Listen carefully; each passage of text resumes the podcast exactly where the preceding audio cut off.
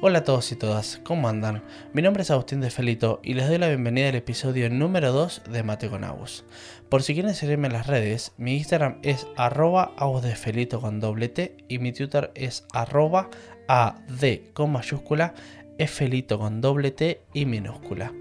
Para los que no saben, soy argentino y vivo en Inglaterra y básicamente de lo que hablamos acá en el podcast es, digamos, lo que hablo, básicamente es sobre mi vida en Inglaterra. Eh, y hoy precisamente vamos a hablar, digamos, de cómo se siente uno al llegar a un país extranjero. Eh, a ver, para arrancar, eh, nada, les quiero comentar que yo personalmente creo y me parece que todos tenemos de que por lo menos yo tengo uso de razón o que todos tenemos uso de razón. la Argentina no se caracteriza ser, digamos, por un país político, económico estable. O sea, siempre yo creo desde que tengo, digamos, desde que soy más o menos consciente de lo que pasa en el país. Siempre hemos tenido crisis económicas, divisiones políticas, etcétera, etcétera. Un terreno al cual no voy a entrar ni tampoco quiero hacerlo. Eh, pero bueno, y yo me parece que, digamos, nosotros como argentinos siempre tenemos esa idealización de, digamos, en Europa, o sea el país que sea, o sea Inglaterra, España, eh, no sé, Holanda, sea el país que sea, pero de Europa, nos salva los problemas. Es decir, que la gente que vive en Europa o si uno se muda a un país extranjero y más si es Europa, tiene la vida salvada en cuanto a lo económico y demás. Y me parece que yo, o, por lo menos no yo, por mi experiencia personal, voy a desmistificar un poquito y eso y a desmentirlo. A ver, em, como les dije antes, me parece que nosotros tenemos una idealización de, del vivir afuera, el cual me parece no somos conscientes y siempre solamente pensamos en lo económico cuando me parece que no es así.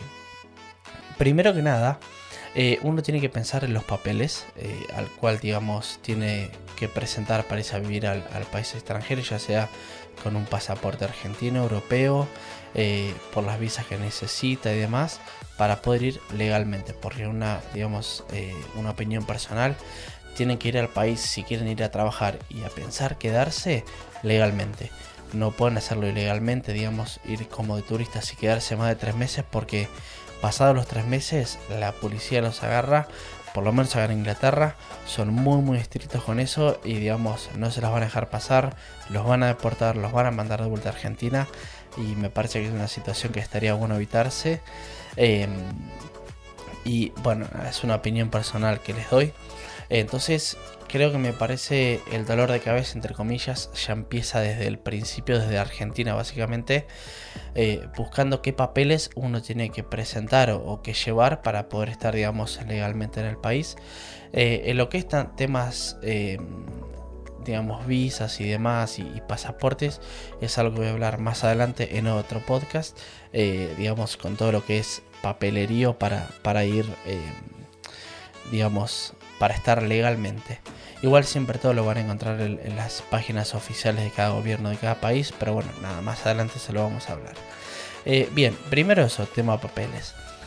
Por otro lado también está el tema del idioma, en este caso en Inglaterra hablan inglés y tiene la diferencia de, digamos, de Estados Unidos, que en Estados Unidos, como es un país americano, digamos, está en Norteamérica, eh, está muy poblado por eh, gente española, digamos, hispanohablantes, al cual por eso, digamos, por en Estados Unidos hay mucha mezcla entre lo que es inglés y español. ¿Qué pasa? Acá en Inglaterra no es así. Eh, acá vos hablas, digamos, inglés, perdón, casi me confundo con el español. uno acá habla inglés y es muy muy difícil encontrarse, por lo menos en, mi caso que yo hablo español, a una persona hispanohablante, excepto que no sea un trabajo específico que digamos vos trabajes con más hispanohablantes. Eh, si no fuera ese caso, la verdad les digo que eh, el 1% o el 0,09 van a encontrar a alguien que habla en inglés. Eh, perdón, español. Perdón que me estoy confundiendo con los idiomas. Em, entonces, me parece que está bueno venir ya con una base de inglés y no venir, digamos, eh, así de la nada a ver qué pasa, porque personalmente a mí no me gusta eh, no poder comunicarme con una persona. O está bien, a ver, querés ir a comprar o comer una pizza, lo vas a poder hacer sin saber hablar inglés, pero en el día a día, en el transcurso de, digamos, si tu idea es quedarte, no te va a servir eso porque me parece que te va a frustrar mucho el no poder hablar. Entonces, em, digamos, uno de los problemas que uno ya empieza a tener es, digamos, el idioma. Yo tuve la suerte de que, digamos, desde que tengo más o menos 6-7 años en el colegio estudié toda mi vida inglés y aparte tuve la suerte de que mis papás, digamos, para mí, para mis hermanos y, mi hermana, nos pudieron llevar a, instituto de inglés aparte toda nuestra vida y digamos y pude venir con una base grande. No se crean que yo era que me destacaba de mi, de mi, de mi clase y demás que no, no, nada que ver yo era uno más del montón. Em, pero bueno eh, digamos tenía una base. Pero qué pasa no es lo mismo hablar con alguien nativo del lugar y digamos con el idioma inglés propiamente dicho, con su propio acento, eh, sus propios, digamos, em, sus propias, digamos, palabras, porque hay veces que tienen palabras propias del lugar. Em, entonces, no es lo mismo eso que hablar con tu profesora, con un, digamos, a un compañero tuyo en la clase de inglés, cuando estamos en el colegio o en un instituto, donde sea, pero en Argentina no es nada que ver. Entonces, ya desde ahí hay, hay, una, hay una base que digamos, tenés que tener por lo menos. Entonces les cuento una anécdota que yo me acuerdo cuando yo vine para acá, yo tuve 20 horas de vuelo, en las cuales a mí me esperaba en el aeropuerto de Manchester, yo volé al aeropuerto de Manchester desde Seiza, em, una persona del club que me iba a buscar al aeropuerto y me iba a llevar a donde yo iba a dormir esa noche. ¿Qué pasa? Desde el aeropuerto hasta donde yo dormí esa noche teníamos un poquito más de una hora, teníamos una hora y cuarto, una hora y media con tráfico. Entonces, las últimas 5 o 10 horas de mi vuelo, yo me la pasé pensando de qué le voy a hablar a la persona, o sea, a quien me vaya a buscar. Eh, porque, como les digo, está esa incertidumbre de cómo voy a hablar, que me entiendan, yo poder entender y demás, porque es llegar y empezar a hablar, o sea, no te queda otra. Entonces el miedo de que me entiendan, yo, digamos, hacerme entender, que me entiendan mi acento, yo poder entender y pedirle que por favor a veces no hable tan rápido, porque por más que uno, digamos, venga con el inglés que venga, les puedo asegurar que en algún momento les va a, pasar con alguna persona que le van a decir, eh, can you repeat it please? O sea, ¿me puedes repetir por favor? Eh, entonces, eso hoy al día de hoy me da gracia, pero en su momento es, o por lo menos yo que soy una persona un poco bastante que no me gusta que las cosas me salgan mal y demás, me ponía bastante nervioso eso. Entonces, me acuerdo que llego al aeropuerto y nada, fue, la verdad fue un momento muy tenso para mí. Eh, fue un viaje nada más de una hora que la verdad que por suerte pasó rápido, pero en el momento yo me sentía bastante tenso. Eh, Hoy por suerte, ya casi dos años después, ya para mí el inglés por suerte no es un problema porque como les dije, eh, si uno viene con una base, eso lo vas a extender y después al tiempo ya no tenés ningún problema. Pero la verdad que con el tema idioma, yo estuve más o menos un mes, mes y medio para acostumbrarme en, digamos, no pensar en español cuando yo quería decir las cosas, porque eso es un gran error que uno puede cometer. Em, y poder hablar bastante fluido y que todos me entiendan y poder entender, me tomó más o menos un mes, un mes y medio. Em, encima lo peor de todo es que además de yo entrenar físicamente, llegaba a la noche todos los días con dolor de cabeza por una cuestión de que hablaba todo el tiempo en inglés y mi cerebro pensaba todo el tiempo en inglés y como les dije anteriormente, que por favor la gente me entienda, o sea, yo pensaba que por favor la gente me entienda de lo que yo estaba hablando, porque la verdad es que no, está bueno no poder comunicarse. Y encima más cuando tenés que relacionar con personas o, digamos ir al supermercado, preguntar dónde queda alguna dirección o demás, más allá, más allá de que hoy están, digamos, eh, los mapas y demás en el salud, no es lo mismo. Bueno, em, digamos, eso en cuanto a idioma. Em, también hay otro punto que a mí me parece muy importante que uno no lo tiene en cuenta cuando, digamos, planifica el irse a vivir afuera, que es el tema familia y amigos. Excepto que una persona venga con alguien que ya sabe, que conoce en el lugar o digamos o tiene un familiar que ya está viviendo desde antes, eh, les puedo asegurar que cada persona que ustedes van a conocer en el proceso que ustedes llegan al país y se empiezan a acomodar y demás, eh, traten de, no les digo que entablen una relación con cada persona, pero tómenlo seriamente porque uno cuando llega y está solo, no tiene familia, no tiene amigos y ustedes me podrán decir, hoy hay FaceTime o cualquier tipo de, digamos, de sistema operativo de videollamadas, no es lo mismo. Les puedo asegurar que tener, digamos, a un amigo tuyo o a tus viejos, a tus hermanos, tu primo, quien sea, de tu familia, una novia, lo que sea, eh, no es lo mismo, digamos, tenerla personalmente que todo el tiempo atrás de una pantalla. Eh, entonces, eso es algo para mí muy importante que yo creo que las personas, o por lo menos el argentino, no tiene en cuenta al momento de irse a vivir a otro lado, que es algo muy importante el tema de las relaciones. Entonces, eh, a mí me pasó, les doy un ejemplo, cuando yo llegué, justamente esa misma noche, cuando a mí la persona que me fue a buscar al aeropuerto me deja en el lugar donde yo tenía que, dormir, eh, me lleva a la casa de, una, digamos, hoy en día es mi amigo, de un amigo mío, que en su momento obviamente yo no lo conocía, no tenía ni idea quién era, eh, más allá de que sabía que era una persona de club y con alguien con la cual, digamos, yo iba a compartir muchos, muchos entrenamientos y partidos, pero bueno, digamos, en ese momento no lo conocía. Entonces, bueno, nada, llegó a la casa de él o la que sé yo, nada, me iba a dormir ese día. Resulta que, eh, digamos, él hoy tiene un hijo, pero en su momento, digamos, la novia de él, la mujer de él, estaba embarazada eh, y, y, la, digamos, no vivían juntos. La mujer vivía a dos horas donde nosotros vivíamos. Entonces, como nosotros terminamos de jugar los sábados, y los martes volvíamos a entrenar, él se iba desde el martes, perdón, desde el sábado a la tardecita hasta el martes al mediodía que volvíamos a entrenar, se iba y me dejaba la casa para mí. Entonces, eh, para mí no estaba bueno porque, digamos, yo estaba solo, tanto desde el sábado a la noche hasta el martes al mediodía. Está bien que, digamos, uno para el sábado a la noche puede salir y hacer planes, pero son unas horas. Después de eso, digamos, se acabó y no tenés con quién compartir, o por lo general, nosotros argentinos el domingo tenemos el, digamos, el asado familiar, y acá no lo tenía ni nada.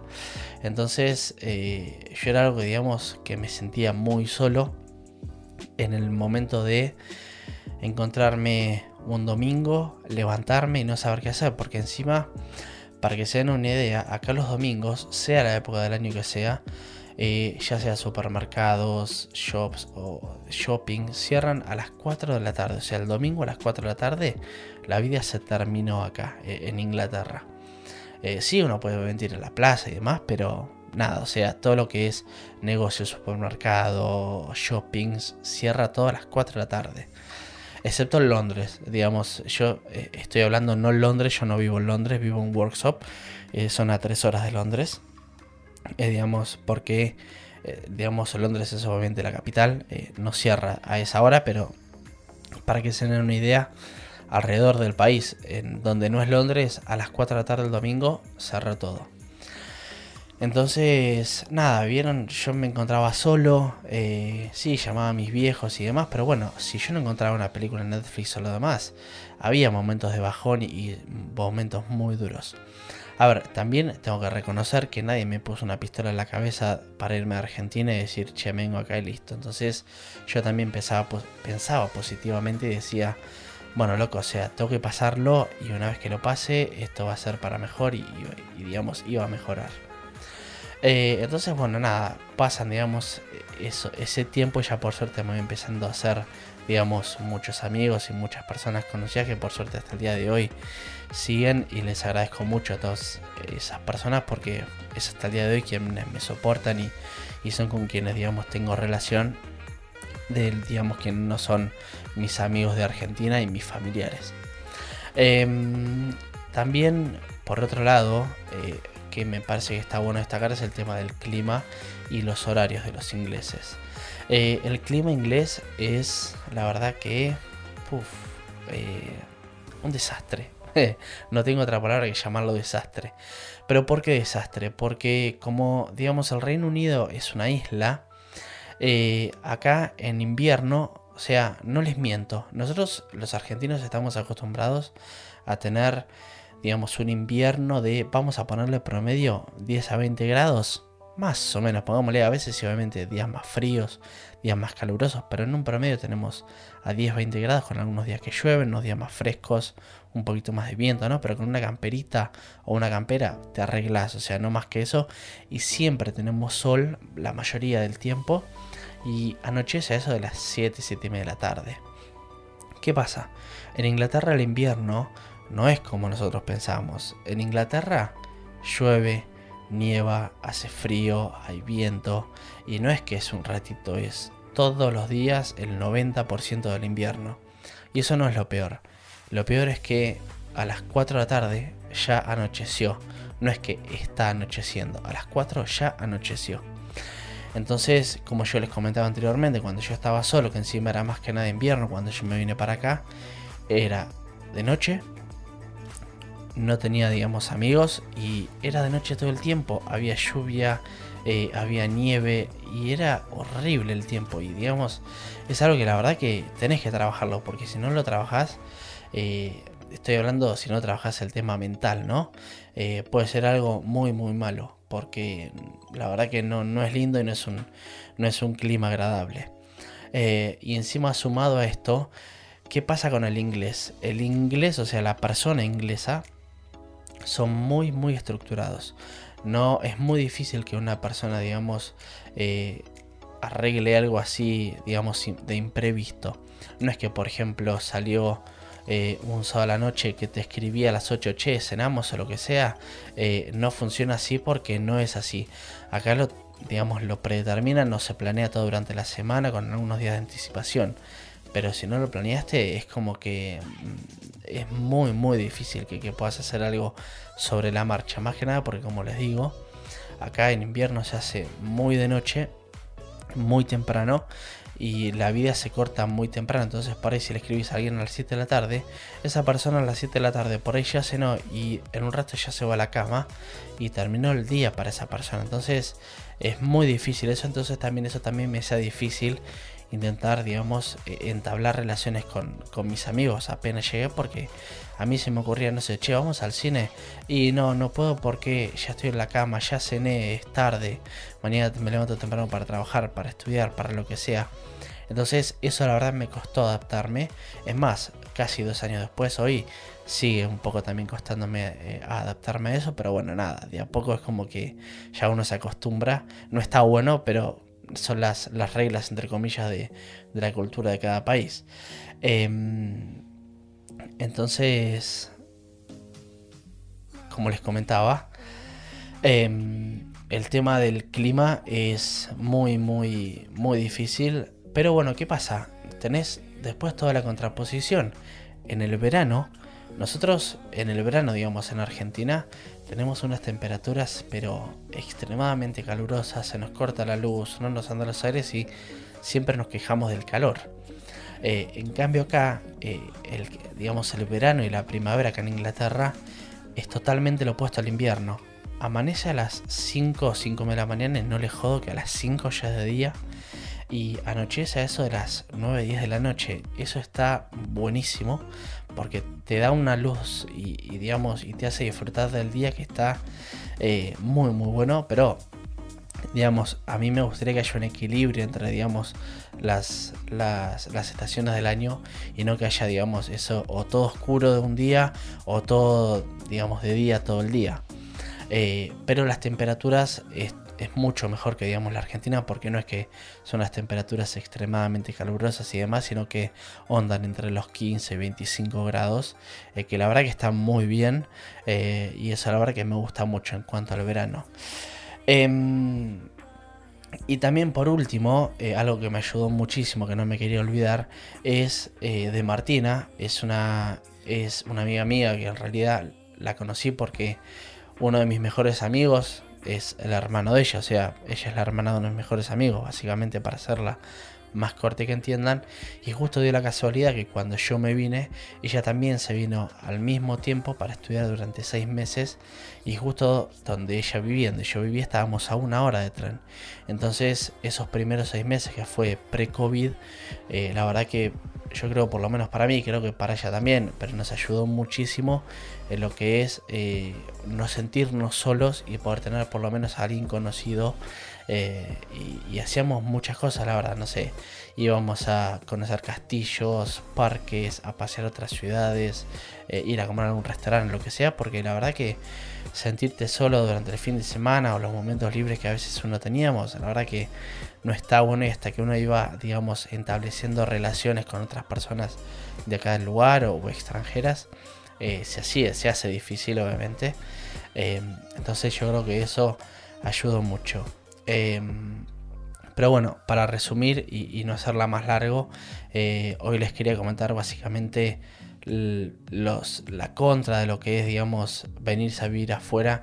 Y me parece que es lo que nosotros los argentinos no tenemos muy en cuenta a la hora de querer venirnos a vivir afuera, sino que solamente por ahí tomamos la parte económica, de la calidad de vida, que no les voy a negar que eso es algo que voy a hablar en otro podcast y está buenísimo, pero eh, yo diría que los primeros seis meses y hasta me animaría a decir el primer año que uno, digamos, llega, es para hacer relaciones, asentarse en el lugar eh, y, poder, digamos, establecerse uno como ciudadano, si lo quieres llamar así, del lugar y del país a donde uno eh, va a vivir. En mi caso en Inglaterra les, les diría que tómense un año de paciencia para, poder eh, hacer todo.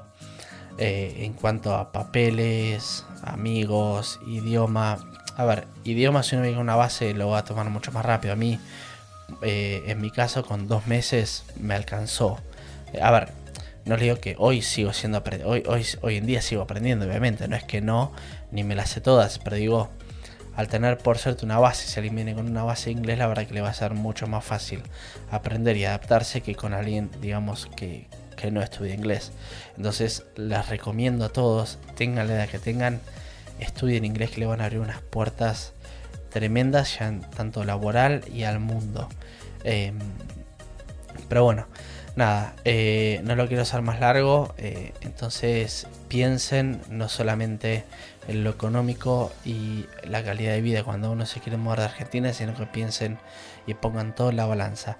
Amigos, familia, economía, política, calidad de vida, todo. Y recién ahí, y obviamente también papeles para eh, digamos, estar eh, legalmente en el país. Entonces, a partir de ahí, pongan toda la balanza y fíjense. Pero bueno, eh, espero que les haya gustado este episodio número 2 y nos vemos la próxima. yo calculo que será la semana que viene, pero nos vemos la próxima. Chao.